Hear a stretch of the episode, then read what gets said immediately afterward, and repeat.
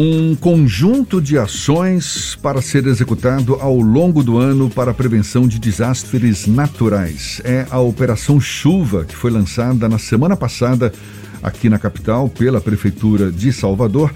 As ações foram divididas em duas etapas, uma preparatória e outra de alerta.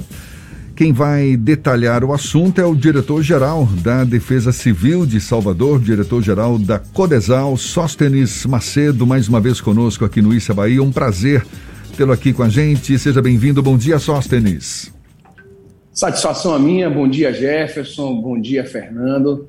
Que maravilha poder dar o início a essa Operação Chuva, conversando com vocês, falando com seus ouvintes e apresentando aqui um pouco desse trabalho que já vem sendo realizado durante esses primeiros meses do ano. O prefeito Bruno Reis assinou o decreto da Operação Especial Operação Chuva, na presença da vice-prefeita Ana Paula Matos, uma série de colegas, secretários e dirigentes municipais que fazem parte né, desse movimento. Movimento esse que, como eu disse, desde o início do ano se propõe a antecipar as ações para que agora, no período das chuvas mais volumosas, muito embora nós não tenhamos parado é, com chuvas desde o ano passado, as equipes dos diversos órgãos e secretarias vêm trabalhando para preventivamente apresentar soluções para localidades que têm problemas crônicos. A exemplo de colocação de lonas feitas pela Limpurbe nas encostas de nossa cidade. Então a Limpurbe já vai nos locais historiados pela Codesal, pega a lona aqui na Codesal e com as suas equipes faz a instalação nessas localidades para que nós não tenhamos é, muitas ocorrências de deslizamento de terras. As equipes da Secretaria de Manutenção, por sua vez, Jefferson, já começa desde então a fazer a limpeza dos canais, limpeza das microdrenagens, das caixas de sarjetas, enfim, todo esse aparato da drenagem da cidade do Salvador para que nós não vivenciemos aí no futuro é, problemas de alagamentos ou retenções de águas em algumas localidades. Agora, ah, Sóstenes, assim Diz para diz pra gente, o que, que tem de diferente dessa vez? Uma vez que, diferente que eu falo no, no, no sentido de minimizar os efeitos dessa chuvarada que a gente espera agora para esse período que começa agora em abril e tudo mais e tal, levando em conta a, a, as mudanças climáticas, a, a, mudança de padrão de chuvas no Brasil, porque esse, inclusive, é, é, é um sinal já é, destacado pelo CEMADEM, não é? o Centro Nacional de Monitoramento e Alertas de Desastres Naturais. De fato, a gente tem observado nos últimos tempos o quê? Tempestades concentradas em algumas regiões num curto período de tempo, seca prolongada em outras áreas do país, menor volume de, de chuva em diversos estados. O tempo está diferente. O que, que tem de diferente também nessas ações para minimizar os impactos das chuvas a partir de agora, aqui na a nossa região? A natureza vem dando sua resposta, Jefferson. Nós é, facilitamos muito ao longo da história, não fizemos o bom uso dos, dos recursos naturais. Como eu falo, a gente faz. Tá? Enfim, ninguém constrói em local inadequado, local de risco porque quer, muitas vezes é a última opção. Entretanto, cortar um talude é, para fazer a edificação de seu lar certamente, se não tiver a técnica devida, vai ter risco. A mesma coisa é fazer plantio de vegetações inadequadas é, nesses mesmos locais, colocação de lixo em entulhos. Então, o que nós temos de diferente é o que nós construímos desde 2016, quando então o prefeito Assemi Neto reestruturou a Defesa Civil de Salvador com programas é, educativos. Então, nós capacitamos os moradores das áreas de riscos durante todo o ano, é, com os núcleos comunitários de proteção e defesa civil, formando voluntários para a Codesal, para a Defesa Civil, para o Sistema Municipal de Proteção e Defesa Civil. Formamos também as nossas crianças através do Programa de Defesa Civil nas escolas, o PDCE. E no ano passado nós instituímos o NUPDEC Mirim, que ele avança, além das crianças das escolas, também com jovens daquelas comunidades mais vulneráveis. Somado a isso, o nosso parque tecnológico, que é, sem sombra de dúvidas, um dos mais avançados do Brasil. E junto com o CEMADEM, o nosso aqui local, o CEMADEC, o Centro de Monitoramento e Alerta da Defesa Civil de Salvador, vem ampliando não só o seu parque tecnológico, mas também a sua equipe. Então, nós contamos hoje com meteorologistas, engenheiros ambientais, estatísticos, estamos em fase de contratação de novos geólogos e meteorologistas. É, para esse semestre, ainda agora, é, primeiro semestre de 2022, o prefeito Bruno Reis autorizou e já fez a compra de mais três sistemas de alerta e alarme, que é conhecido por todos pelas sirenes, mas que também compõe uma série de outros é, instrumentos que nós podemos aqui, através do SEMADEC, monitorar é, como pluviômetros, é, estações meteorológicas, estações hidrológicas, estações geotécnicas, enfim, toda uma é, grande estrutura tecnológica que vai nos favorecer nesse conhecimento dessas mudanças climáticas, além dos estudos que têm sido empreendidos por nossa equipe, em conjunto com outras equipes do país. O que você fala é muito oportuno, Jefferson, porque nós vivenciamos em janeiro de 2020, 1 de janeiro, talvez a única na história conhecida aqui pelo Centro de Monitoramento e Alerta da Defesa Civil de Salvador, chuva de granizo. Em dezembro último passado, no dia 24, noite da véspera do Natal, nós tivemos grandes acumulados de chuvas e na noite do Natal do dia 25, nós precisamos efetivamente evacuar duas comunidades, sejam elas as comunidades de Castelo Branco e de 7 de Abril, sendo todas recepcionadas na Escola Municipal de Castelo Branco. Isso tudo a gente vem construindo de forma preventiva para que as pessoas que estão em condição de risco se afastem dessa condição de risco e possam, assim, garantir preservar a vida, a sua própria vida e de seus familiares. A gente costuma dizer, Jefferson, que quando a gente faz o acionamento da sirene e que nós levamos as pessoas para as escolas, essas pessoas já sabem o que vão fazer, porque nós realizamos simulados de evacuação, agora o mês de março foi um exemplo prático disso, nós realizamos oito simulados de evacuação, todos os sábados e terça-feira de carnaval, nós realizamos simulados de evacuação nessas comunidades, apontando os caminhos, os cenários, não só para os moradores, mas também para as nossas equipes do Sistema Municipal de Proteção e Defesa Civil, as equipes da Codesal, as equipes da SEMPRE, as equipes da Secretaria da Educação, todos que fazem parte, as prefeituras, bairros, Secretaria de Governo, saberão como proceder no momento real de evacuação. E por que isso é feito anualmente, Sóstenes, periodicamente? Porque às vezes as pessoas se mudam para essas localidades, então tem novos agentes, novos moradores, da mesma forma com as equipes da prefeitura, porventura nós podemos ter novos profissionais que estarão é, atuando e também para facilitar a memória dessas pessoas e que elas saibam que naquele momento de grande chuva, ninguém para para pensar muito o que vai fazer quando precisa sair da sua casa, no momento em que a casa está com o talude atrás escorregando ou acima escorregando.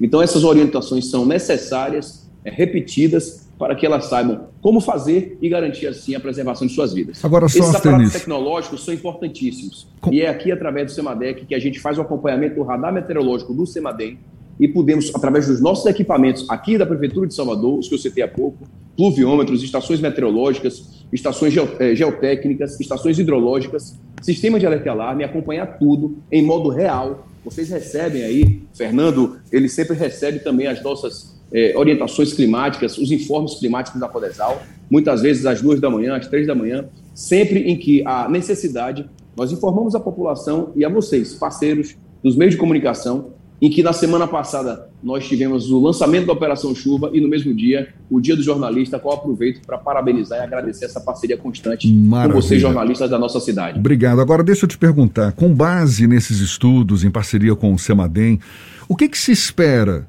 para esse período chuvoso agora, levando em conta essas mudanças no padrão e tudo mais. A gente, por exemplo, pode arriscar em períodos chuvosos mais curtos e mais concentrados. Qual é a aposta de vocês? A, a, março último agora já mostrou o seu papel. A média histórica para todo o mês de março é de 147 milímetros. Nós tivemos mais de 330 no pluviômetro de Ondina, que é o pluviômetro referência para a normal climatológica a perspectiva dos meteorologistas, de nossa equipe e dos demais que se conversam. Então, não só com o CIMADEM, mas outros institutos são é, levados em conta nessa formulação de perspectivas para o trimestre, e a tendência é de que nós tenhamos, sim, um trimestre chuvoso. A perspectiva é de que nós temos aí 60% a mais da média histórica, que é de 824 milímetros para esses três meses. Observe, por exemplo, Jefferson, que agora há pouco, é, na região do Rio de Janeiro, nós tivemos, é, nas, nas chuvas passadas, em apenas três dias, 899 milímetros. Perceba, em três dias nós tivemos três vezes, três vezes, o, o trimestre inteiro do que é a perspectiva de chuva para Salvador. Meu Deus, se nós tivermos 899 milímetros, é realmente um fato é, natural, climatológico, de é, grande alcance na nossa cidade. Por esse motivo que nós realizamos uma série de trabalhos preventivos. Ainda assim, nós vivenciamos essas alterações climáticas e grandes é, fenômenos dos extremos climáticos vêm ocorrendo. Petrópolis, há pouco, foram 230 vítimas. por conta das, das chuvas que lá aconteceram. No fim do ano passado, eu citei Salvador, com grandes acumulados, nós precisamos acionar sirenes. Graças ao bom Deus, no ano de 2021, não tivemos nenhuma vítima fatal, muito em fruto, graças aos trabalhos de prevenção. Nós instalamos mais de 220 geomantas na cidade de Salvador, pela Prefeitura de Salvador, por meio da Defesa Civil. Foram mais de 100 contenções de encostas executadas na nossa cidade pela Prefeitura, por meio da Secretaria de Infraestrutura.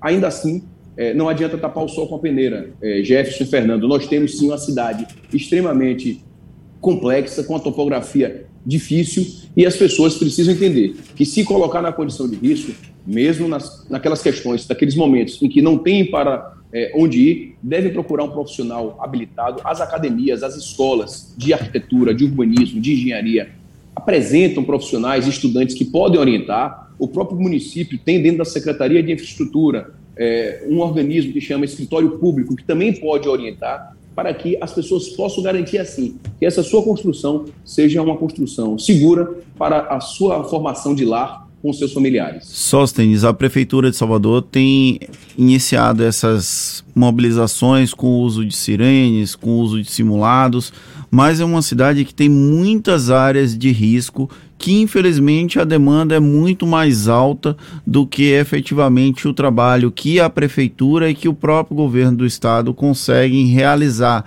A velocidade com que a cidade cresce de maneira irregular, com a, o corte de taludes, por exemplo, é, de maneira não prevista anteriormente, isso dificulta que haja uma prevenção dentro dos parâmetros de urbanismo que nós desejaríamos. Existem áreas, áreas em Salvador que são de alto risco ou de médio risco que infelizmente ainda não foram abarcadas por contenção, por mantas, por geomantas e que ainda precisam da instalação de sirenes e que a população precisa ficar ainda mais alerta em caso de chuva muito rápida? Fernando, muito oportuna essa sua fala. É, uma, é uma, a vida real, é a Salvador real. Ela cresce rapidamente, ela cresce de forma muito acelerada. Nós observamos, é, essa tem sido uma, uma prática corriqueira constante é, nessa vida real da cidade, nas grandes avenidas de Vale, sobretudo as novas que vêm sendo é, preparadas do município, do estado, enfim, a, o grande crescimento e rápido crescimento populacional nessas localidades. Nós temos sim os pontos em que contamos com o sistema de alerta alarme, sem sombra de dúvidas, esses são aqueles mais é, preocupantes. Por exemplo, a região de Mamed, no Alto da Terezinha, é um grande bolsão, são duas ferraduras, o formato de duas ferraduras. Se você observar, tanto da parte de baixo quanto numa visita, na vistoria aérea, é muito preocupante. Nós preparamos é, modelos de é, estudos para aquelas localidades, a fim de buscarmos recursos para que a Secretaria de Infraestrutura de qualquer ente federativo possam, assim, é, tomar as providências de execução de contenções, enfim, de resoluções urbanísticas. Na semana passada, eu estava com a presidente da Fundação Mariléo Ferreira, é, Tânia Scofield, arquiteta Tânia Scofield, fazendo vistorias naquela região do frontispício, na falha geológica da cidade, ali próximo à Igreja do Pilar. São estudos que são empreendidos, que são elaborados, a exemplo do Mané Dendê, que a Secretaria de Infraestrutura vem é, atuando aí já há algum tempo para preparar soluções também para aquela localidade. Então, sim, temos muitas localidades da nossa cidade que ainda estão em condição de risco. Observe que o IBGE de 2010, apresentado em 2018, aponta mais de mil pontos de risco. Nós, se juntarmos aí o que nós fizemos em Geomantas pela Codesal e contenções pela é, Secretaria de Infraestrutura por meio da Sucop, nós já contamos aí com cerca de 350 intervenções. Chegaremos talvez ao final desse ano aí com 400, 450 intervenções. Ainda assim, é, não chegamos à metade do que temos já estudados é, pela Prefeitura e pelo próprio IBGE como áreas de risco da nossa cidade, como pontos de risco da nossa cidade. E essa velocidade da construção dos novos bolsões urbanísticos, muitas vezes adensados e sem é, o conhecimento técnico devido, nos aponta problemas e é, inquietações para soluções futuras. Por esse motivo que a gente sempre levanta a necessidade não só de execução de trabalho, é, de execução de contenções de costa, de macrodrenagens, urbanístico em si, mas de conscientização.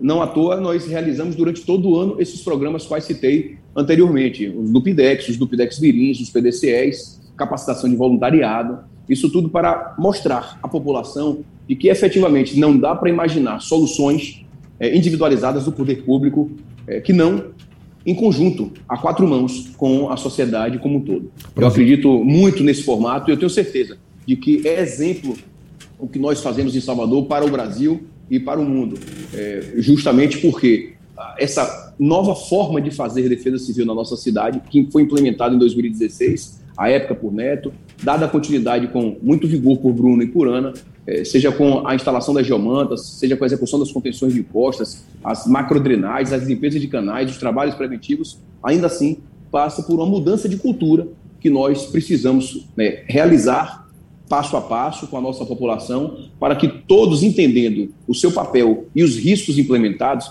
eu vou dar um exemplo prático para vocês. Na região da Vila Picasso, é, na Capelinha, Capelinha de São Caetano, a cota alta, ali da falha geológica, na parte de baixo, a região do Lobato, na comunidade dos Voluntários da Pátria. Nós tivemos um escorregamento não de terra, Fernando. Nós tivemos um escorregamento de lixo, 75 toneladas de lixo que escorregaram.